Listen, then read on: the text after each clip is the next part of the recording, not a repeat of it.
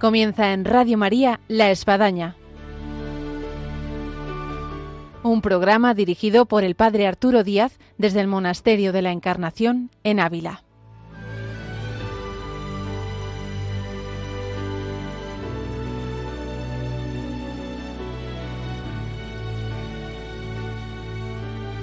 Hola, buenos días. Les habla el Padre Arturo Díaz. Bienvenidos a La Espadaña.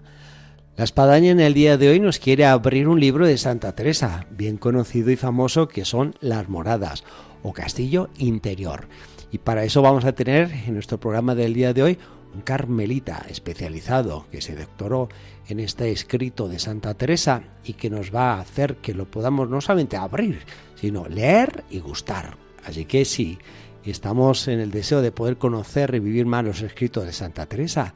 Bienvenido a este programa que ahora comienza.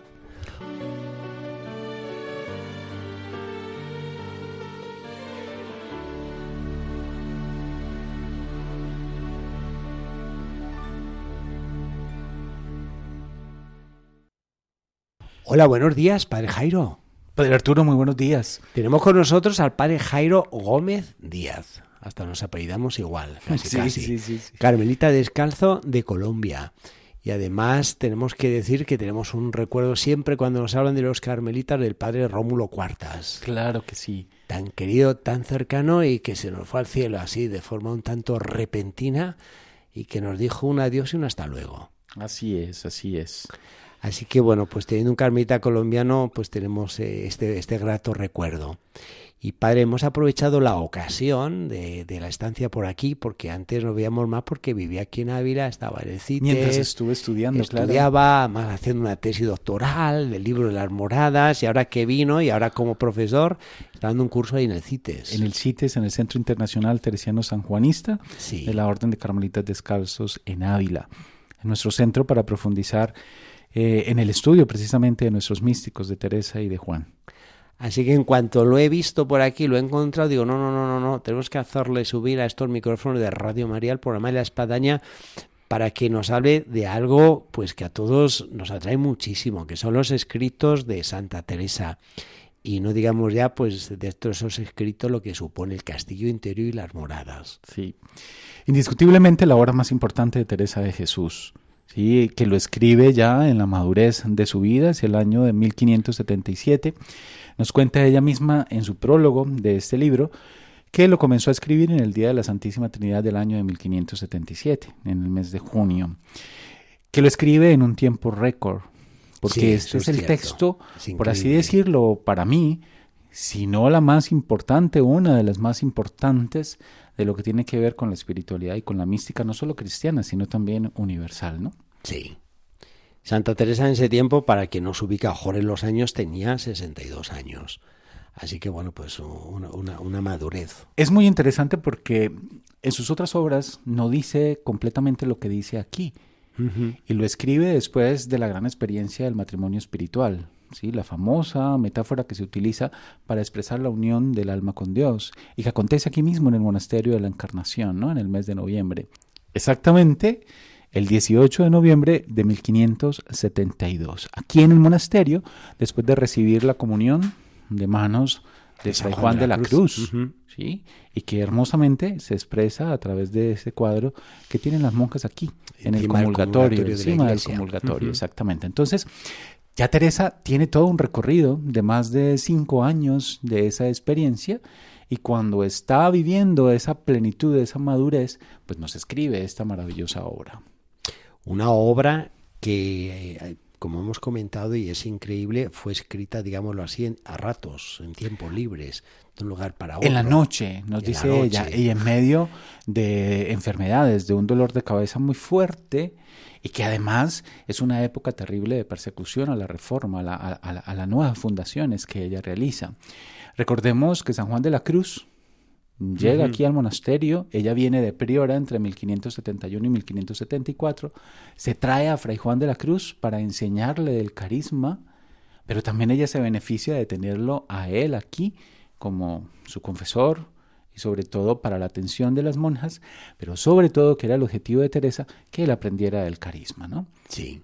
Entonces es muy interesante ese tiempo entre 1571 y 1574 porque ellos están aquí. Y cuando escribe esta obra, que es 1577, ella se encuentra en Toledo, ya deja de ser la priora aquí, pero lo impresionante es que es en ese año cuando se llevan a Juan de la Cruz para la cárcel en Toledo. Entonces, es un tiempo de muchísima persecución para la reforma, es un tiempo de cantidades de calumnias, tanto para Teresa como para Juan, y que en medio de todas esas tribulaciones, por así decirlo, ella escribe esta maravillosa obra, y lo escribe en ese tiempo récord, tres meses, tres meses un poco, más eh, y lo escribe eh, de noche, en medio de sus fuertes dolores de cabeza, como ella misma nos dice en el prólogo, ¿no? Tres meses, ah, con un ruido y flaqueza tan grande que aún los negocios forzosos escribo con pena, nos dice ella. ¿No? En el, en, el, prólogo del libro. Y una pregunta para Jairo. Todo escritor, vamos, siempre tiene en mente al lector y tiene a la hora de escribir como un fin que quiere hacer llegar al lector. En el caso este de Santa Teresa, escribiendo esto en ratos, en la noche, en situaciones nada fáciles, eh, ¿qué, qué, qué, pretendería Santa Teresa a la hora de, de, estar redactando estas moradas? Su preocupación siempre eran sus monjas, sí. ¿sí? sus hermanas de comunidad, sus hijas, como ella las llama, y, y quiere aclararles cosas de oración, sobre dudas que se presenten en oración y que, dice ella, y que en lenguaje de mujeres pues se pueden entender mejor, ¿no? Y qué mejor que sea una mujer la que les esté contando a estas mismas mujeres.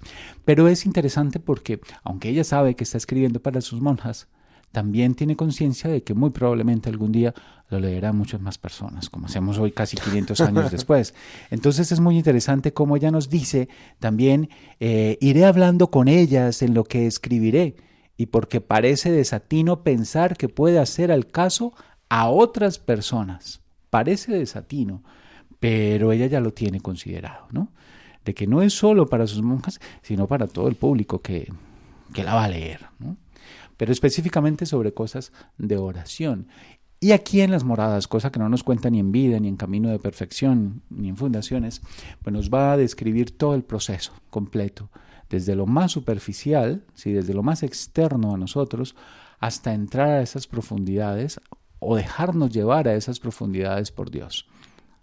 Y vivir esa experiencia de unión del alma con Dios allí en esa séptima morada donde acontece el matrimonio espiritual. Teniendo en cuenta lo que nos está refiriendo el Padre Jairo, que Santa Teresa escribe las moradas, mirando sobre todo a sus monjas, y trazándoles en sí como un itinerario acerca de la oración, una especie de GPS diríamos hoy en día, ella, eh, ella está, lo establece en siete moradas. Sí, es lo que ella, de, de, un castillo. Lo que ella especifica, siete etapas, siete moradas, siete, siete formas de ser por así decirlo, en esa profundización que vamos haciendo hacia el interior de nosotros mismos. Aquí llegado a la encarnación hay un patio hermoso que lo sí, estamos sí, viendo sí. aquí desde la ventana, además que tiene una cruz en el centro y tiene círculos alrededor de la cruz y precisamente eh, tiene siete, siete, siete círculos concéntricos. Círculos concéntricos. Si la gente llega aquí y antes no decía al pie de esos siete números romanos las moradas. Entonces dice, oye, esto son los siete sacramentos. No, no, estos son las siete moradas. Ah, las siete moradas, sí. Eh, puede servir mucho a nuestros oyentes porque siempre está pues un poco la, la curiosidad y el deseo de saber eh, que, que, nos descifra Santa Teresa ha sido una forma rápido porque si no esto sería para, para siete programas. Eh, Mira, la gran metáfora siete moradas. la gran metáfora que Teresa utiliza es la de un castillo sí. sí muy conocido y nada más que salir aquí a la ventana y ver pues esta hermosa muralla de Ávila, o sea, no es nada, nada extraño que uno diga que Santa Teresa va a utilizar esto, sí. porque es que por todo lado donde uno camine en Ávila, pues se va a encontrar con, con estas maravillosos palacetes y estas hermosas construcciones murallas, de piedra, ¿no? no digamos las murallas. Pero es muy interesante que ella nos diga que es un castillo de cristal. Y para Sí. mí es más importante que sea de cristal. ¿Por qué? Porque es que el objetivo de un cristal es dejar traslucir. ¿Y traslucir qué? Nos dice ella, pues que en ese castillo hay un rey, pero resulta que también nos dice que hay un sol, refiriéndose a Dios. Dios es ese sol que habita en el interior del ser humano y que entonces el objetivo nuestro es dejar traslucir, como todo cristal, dejar pasar la luz. Entonces, ese sol siempre va a estar dentro de nosotros, independientemente si estamos confesados o no, si creemos o no. Para todos este sol nos habita, que es esa presencia de este Dios que naturalmente nos habita. Pero que el problema es que con nuestras malas decisiones, con nuestras malas opciones, ¿sí? vamos ensuciando ese cristal. Vamos como si le pusiésemos un paño negro, como ya nos dice en el texto, como si fuese una pez, una, una brea, un alquitrán que vamos poniendo a nuestro castillo. Y claro, nuestro castillo entonces no cumpliría, nuestro cristal no cumple con la función de dejar traslucir. Todo el proceso espiritual entonces, todo este proceso de ir interiorizando en estas moradas, no es más sino un ir limpiando ese cristal, ir limpiando para que ese sol que nos habita pues pueda pasar su luz a través de nuestro ser y no solo iluminarnos en todos los niveles de nuestro ser, de nuestra estructura como personas, sino también iluminar a otros. Pero también ella tiene, haciendo referencia a esto que dices de esos círculos concéntricos aquí en el patio, una figura que a mí me encanta, que es la del palmito. Santa Teresa nos dice de que también nuestro castillo de muchas moradas no habéis de entender estas moradas, nos dice ella, una en pos de otra como cosa anilada o como pretender subir una escalera, no, sino, dice ella, poned los ojos en el centro que es la pieza o palacio a donde está el rey y considerad como un palmito, nos dice ella, que llega, que para llegar a lo que es de comer, tiene muchas coberturas de todo que todos los sabrosos cercan. Es decir, cómo tenemos que ir profundizando hacia ese interior para poder llegar a eso comestible, ¿sí? Como ir quitando capas, ¿no? Entonces, esa gran figura de círculos concéntricos, de un palmito, conocemos lo que es un palmito, ¿no? Eh, esto que comemos en las ensaladas, y que vamos quitando como si fuesen capas para poder obtener ese tallo del centro de esa palma y, vamos entonces, para poder comer, ir quitando todas esas capas. Entonces, esta imagen que aparece aquí en el, en el patio de las monjas en la encarnación es círculos concéntricos que van desde lo más externo, desde lo más superficial de la persona, hasta lo más interior, ¿no? haciendo referencia a ese nivel sensorial externo de nosotros como personas, y con todos nuestros sentidos y potencias, como nos dice ella, las potencias del alma, hasta llegar a lo más interior que es precisamente la vida en el espíritu. Sí. ¿Mm? Donde reside el Donde rey, reside el rey. ese sol que nada ni nadie puede quitar esa hermosura de ese sol, ni siquiera nuestro pecado. Y padre, podríamos hacer así un recorrido rápido de dando cada una de las moradas, quizás eh, una idea que, que Cuestiones prácticas, claro que sí. Teresa entonces nos, nos, nos comienza diciendo eh, que somos hermosos. Que el alma humana, que el ser humano, que la persona, que somos hermosísimos delante de los ojos de Dios, que no somos ninguna porquería, como escuchamos por ahí, o escucho yo a, nuestros jóvenes en la calle diciéndose el uno al otro, qué porquería, no, alto, nosotros no somos nada de eso, somos una belleza, ¿Por qué? Porque somos hechos a imagen y semejanza de Dios, porque tenemos la posibilidad de comunicarnos. Es que esto es lo hermoso, Dios nunca rompe la comunicación con los seres humanos. Somos nosotros los que rompemos la comunicación con Él. Se nos olvida que Él nos habita, se nos olvida que hemos sido creados a imagen y semejanza. Entonces, esta es la maravilla con la que Teresa comienza estas moradas, diciéndonos la grandeza de lo que somos y, recordándonos que tenemos siempre esa posibilidad de comunicarnos con Él. Que tenemos que ir a confesarnos para ir a hablar con Él. No, que estemos como estemos, en nuestras realidades de pecado, como estemos, siempre, siempre vamos a tener la posibilidad de comunicarnos con Él. ¿sí? Lo importante es no romper esa comunicación, porque Dios nunca la rompe con nosotros. ¿Mm? Entonces es muy interesante cómo Teresa comienza hablándonos de la gran dignidad del ser humano, ¿sí? ese hermoso castillo, esa perla oriental, ese castillo de diamante ¿sí? de lo que es el alma del justo, nos dice ella. Y como entonces tenemos esa posibilidad de comunicarnos y nos recuerda que estamos habitados, que ese sol siempre va a estar dentro del ser humano. Que no estamos huecos. Que no estamos huecos. Y que, e insisto mucho, porque es que nos han enseñado que es que eh, si yo peco, Dios no me ama. No, nada más falso que eso. Dios nos ama independientemente de si pecamos o no. Porque es que lo propio de Dios es amar. Entonces es muy interesante cómo Teresa comienza precisamente recordándonos eso, ¿sí? Sí. Y que nada ni nadie nos puede quitar o, le podemos quitar esa hermosura, ese sol que nos habita.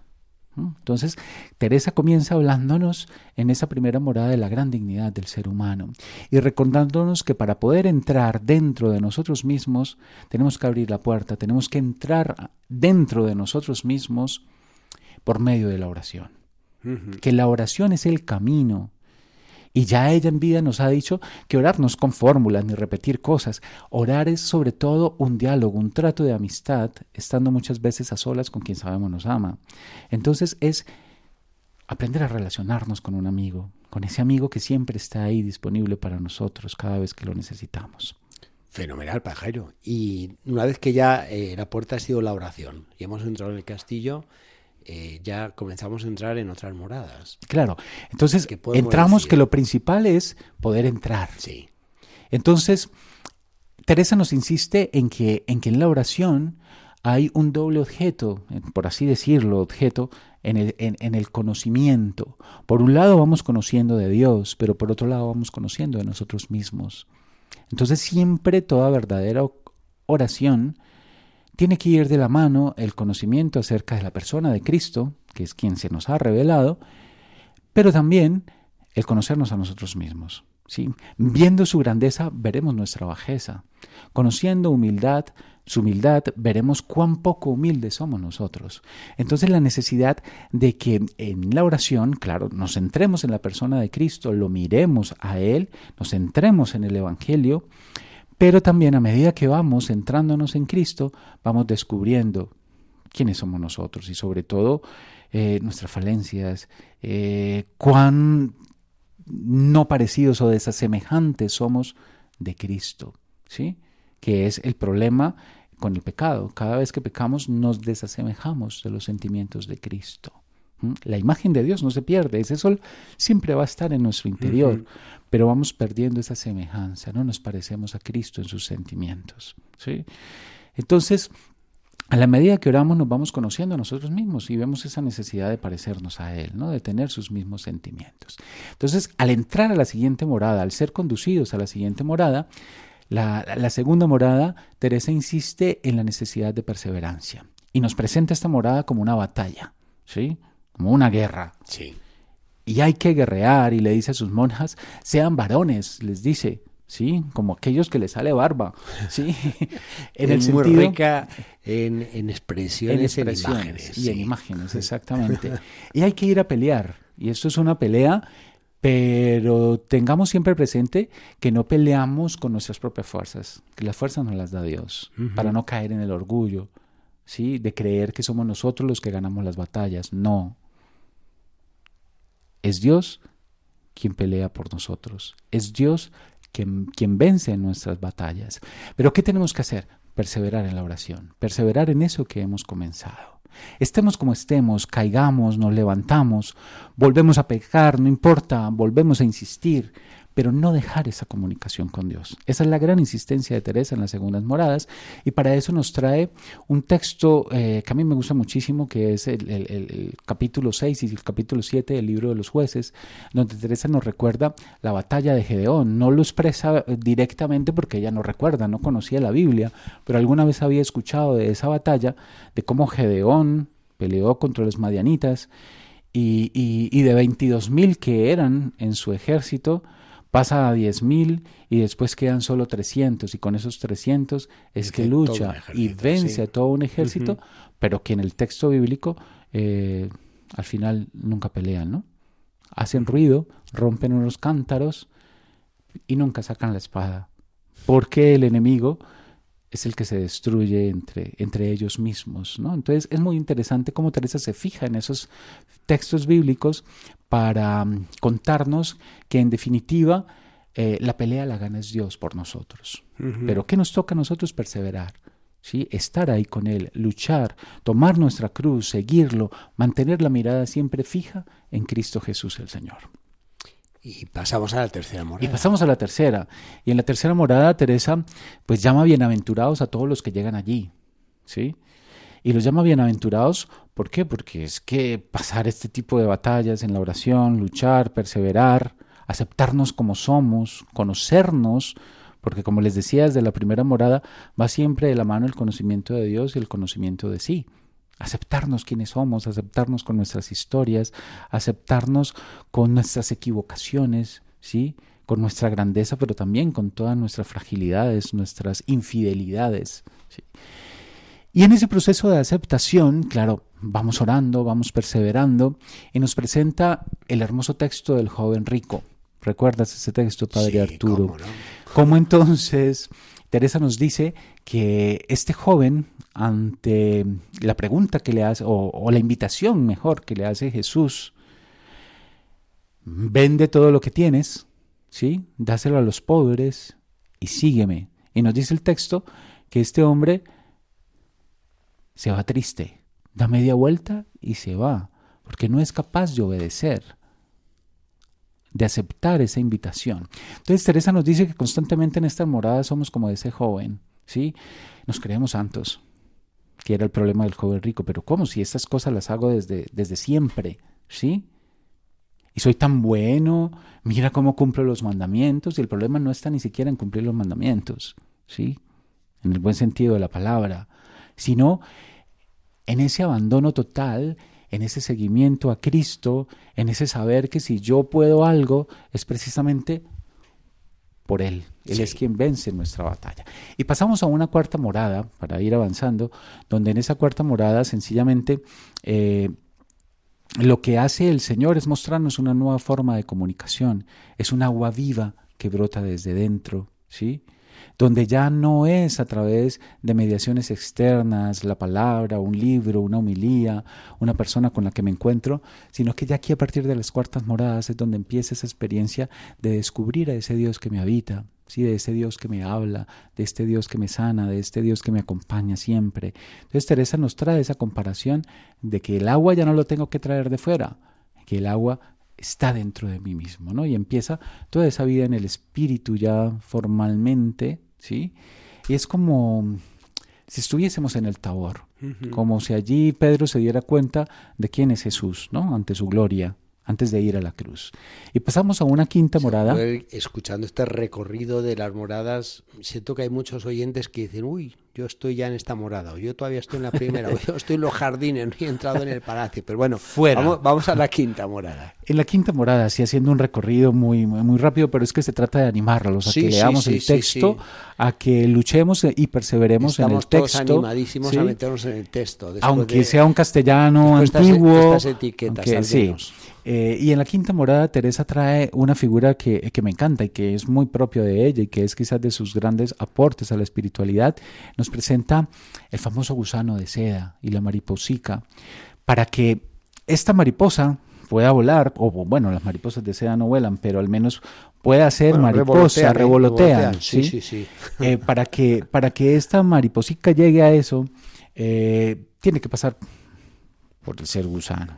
¿sí? Pero lo interesante, nos dice ella, es cómo este gusano es quien va construyendo la casa, su capullo. ¿Para qué? Para morir ahí. Entonces la quinta morada se caracteriza por esa, por esa muerte del yo, de mi egoísmo, por esa entrega total a Dios, ¿sí? Construyendo mi casa, pero resulta, nos dice ella, pero no quitando y poniendo de Cristo lo que queremos, acomodándonos a un Dios que queremos según nuestras necesidades. No, nos dice ella, es quitando y poniendo de nosotros. La casa esta que es Cristo se construye es quitando y poniendo de nosotros mismos. Es decir, despojándonos de nuestros egoísmos, despojándonos de todo aquello que nos impide eh, descubrir ese Dios que nos habita, ¿no? Para morir a nosotros mismos y poder adentrarnos en, en esta experiencia profunda de este Dios que nos ama. Y pasamos a las cestas moradas, así muy rápidamente, donde quizás para mí es eh, lo más original que tienen las moradas, las cestas moradas, lo más extenso en cantidad, pero quizás nadie en la historia del cristianismo ha escrito tan espectacularmente la vida en el espíritu como esta mujer, donde nos habla de las grandes gracias místicas, donde nos habla de las purificaciones al alma, ¿sí? donde nos habla lo que San Juan de la Cruz llamó la noche oscura, aunque Teresa nunca lo llama así, pero que lo que nos muestra es toda la fenomenología de lo que es la noche oscura, la purificación de la fe, purificación del espíritu. Pero va haciendo un recorrido ante todas esas, con todas esas experiencias místicas, las hablas que ella llama, ¿no? que son esas voces de Dios en el interior del alma, de las visiones, entendiendo visiones siempre místicas, es decir, en el interior, no con esos ojos externos, sino siempre en el interior del ser humano, y nos habla de visiones intelectuales, de visiones imaginarias, de todo el proceso de cómo Dios se va revelando en mi imaginación y se me va mostrando, ¿no? Y todas estas grandes experiencias eh, que nos ayudan a discernir cuando estas experiencias místicas son de Dios o son fruto de mi imaginación o es fruto del mal. Entonces, quizás nadie ha escrito también esto como lo ha hecho Teresa de Jesús. Y sobre todo nos habla de esa purificación mm, de todo nuestro ser para poder entrar a la última morada. Y de cómo nos va purificando para que podamos rendir nuestra voluntad a la voluntad de Dios. Y a partir desde las quintas moradas, Teresa empieza a, a utilizar otra figura, casi que deja a un lado el castillo para empezar a hablarnos del alma enamorada, de cómo Dios nos va enamorando, como se enamoraban las personas, los seres humanos en, en su época, ¿no? Y se van enamorando hasta llegar a la séptima morada, donde ya la persona está completamente rendida, donde ya no busca otros novios, otros amantes, sino que ya sabe que Dios, que Cristo Jesús es su gran amante, ¿sí? Y cómo entonces en, en, la séptima morada se presenta toda esa experiencia donde ya, listo, vamos a fijar la fecha, desde la, desde la sexta nos habla del desposorio y en la séptima es ya el matrimonio y la consumación, que es la figura que ella utiliza. Entonces ya han fijado la fecha para el matrimonio, esta pareja, por así decirlo. Y en la séptima morada entonces Cristo le presenta a su familia, ¿sí? Antes del matrimonio como tal, mira, te presento a mi comunidad, al Padre, al Espíritu, hasta llegar a la experiencia del matrimonio, de la unión con Él. Jairo nos ha abierto las moradas y con este recorrido, aunque breve pero muy conciso, nos hace gustarlas y que podamos abrirlas y leerlas y meditarlas y como dicen las carmelitas, hay que leerla muchas veces para Muchas veces. que, que nadie se desanime. No, no, no, que nadie se desanime en la lectura, pero que lo hagamos, porque eso, y a Santa Teresa se conoce leyéndola. Pues muchas gracias, Padre Jairo, por este recorrido de las moradas y por esta visita un poco esporádica, pero vamos, muy sustancial. a ti, Padre Arturo, de verdad que es un placer. Dios mediante. Mil gracias. Se pasa. Llegamos así a nuestro final del programa de la Espadaña al día de hoy con el padre Jairo Gómez Díaz, Camerita Descalzo de Colombia, profesor aquí en el Centro Internacional Teresiano Sanjuanista de los Carmelitas, que nos ha hecho pues que eh, abramos el apetito y el gusto por la lectura de Santa Teresa y en este caso del libro de las moradas. Así que con este libro debajo del hombro nos vamos y les esperamos aquí hasta el próximo viernes, Dios mediante, en la Espadaña.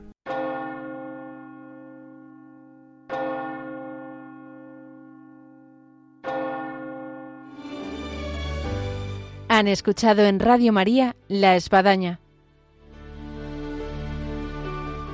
un programa dirigido por el Padre Arturo Díaz desde el Monasterio de la Encarnación en Ávila.